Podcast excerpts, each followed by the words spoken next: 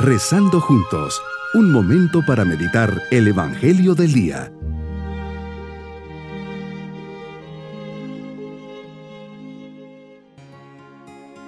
Les saludo de forma especial en este día 21 de noviembre, solemnidad de la Virgen María, Reina de la Paz, patrona de nuestro querido El Salvador. Pedimos por intercesión de María la paz para cada uno de los salvadoreños, para que María nos conceda a todos vivir como hermanos, respetándonos y ayudándonos. Que María destierre todo odio y sentimiento de venganza de nuestros corazones y nos ayude a vivir en una paz duradera. Meditemos en el Evangelio de San Lucas capítulo 1 versículos 26 al 38. Hoy Señor nos compartes el momento que marca un antes y un después en la historia de la humanidad. Es un acontecimiento sencillo, escondido, humilde, alejado del ruido de las cámaras de los periodistas curiosos. Nadie lo vio, solo lo presenció una joven llamada María, pero al mismo tiempo decisivo para la historia de la humanidad. María, cuando pronunciaste tu sí al anuncio del ángel, Jesús fue concebido y con él comenzó la nueva era de la historia, que tendría su culmen y centro en la resurrección de tu Hijo, la nueva y eterna alianza. En una concentración de amor, de generosidad y salvación, se produce en la cuevita de Nazaret el Big Bang cristiano, una explosión de testimonios y vidas que con un sí a la llamada de Dios después de dos mil años se sigue expandiendo y llegando a los rincones más remotos del mundo, llegando a más almas sedientas de Dios, de palabras de bien y de verdad, de mensajes de salvación. Tu sí, María, podemos decir, es el reflejo perfecto del sí de tu Hijo Jesucristo, cuando entró en el mundo como escribe la carta a los hebreos interpretando el Salmo 39, He aquí que vengo, pues de mí está escrito en el rollo del libro a hacer, oh Dios, tu voluntad. La obediencia de Jesús se refleja en la obediencia de la Madre. Así, gracias al encuentro de estos dos síes, Dios ha podido anunciar y asumir un rostro de hombre, hacerse un Dios con nosotros, un Emanuel en el centro de esta fiesta se celebra un misterio central de Cristo, su encarnación. Como María, Señor, me llamas también a una respuesta generosa y atenta, y así como dijo tu madre, he aquí la esclava del Señor, hagas en mí según tu palabra, mi respuesta, como la de la Iglesia, continúa a ser presente a Cristo en la historia, en mi sociedad, en mi entorno. Así me ofreces la disponibilidad para que Dios siga visitando a la humanidad con su misericordia.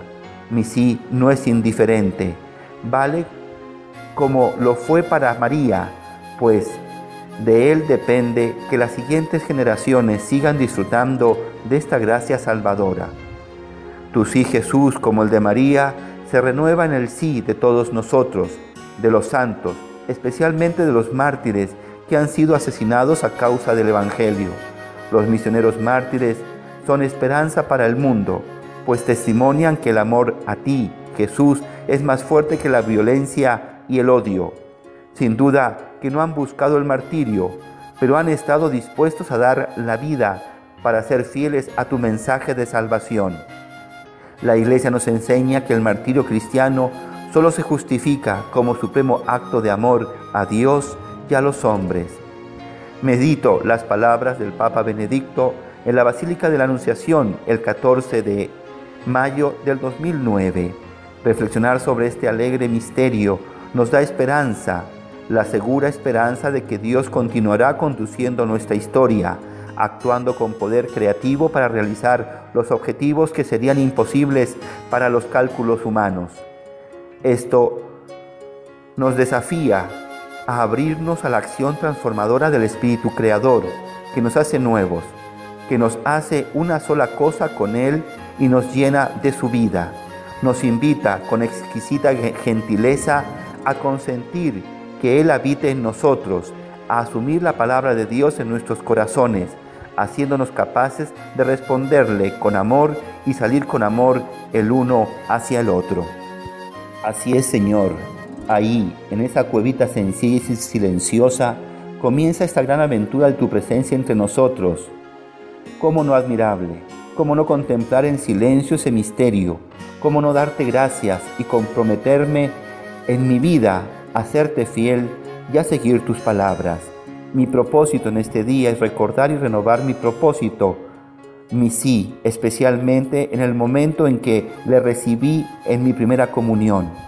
Llevarle en mi corazón a lo largo del día, visitar a Jesús en una capilla donde esté el Santísimo expuesto y darle gracias por querer estar conmigo.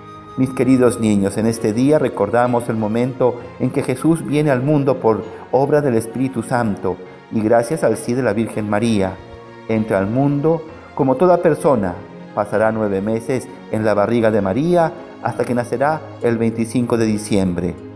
Agradezcamos a María su sí, pues fue fiel hasta el final. Y nos vamos con la bendición del Señor.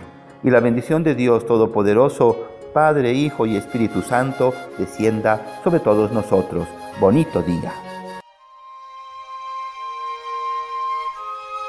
Hemos rezado junto con el Padre Denis Doren, Legionario de Cristo.